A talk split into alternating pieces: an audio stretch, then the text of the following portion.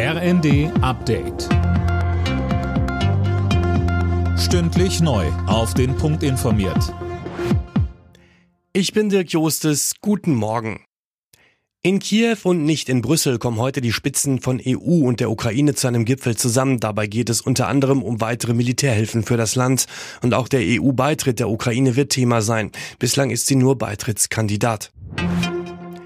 In Recklinghausen sind am Abend zwei Kinder von einem Güterzug erfasst worden. Ein zehnjähriger Junge kam dabei ums Leben.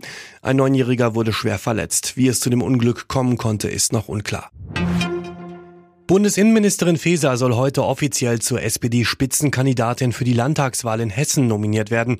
Ihren Posten als Innenministerin will Faeser für den Wahlkampf nicht räumen und bekommt dafür Rückendeckung von Kanzler Scholz. Bei der Opposition stößt die geplante Doppelrolle dagegen auf Kritik.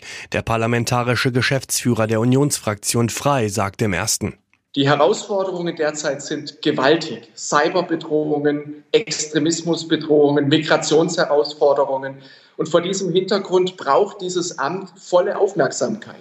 Eine Ministerin, die zur Hälfte auch Spitzenkandidatin in Hessen ist, kann diese Aufmerksamkeit nicht bieten.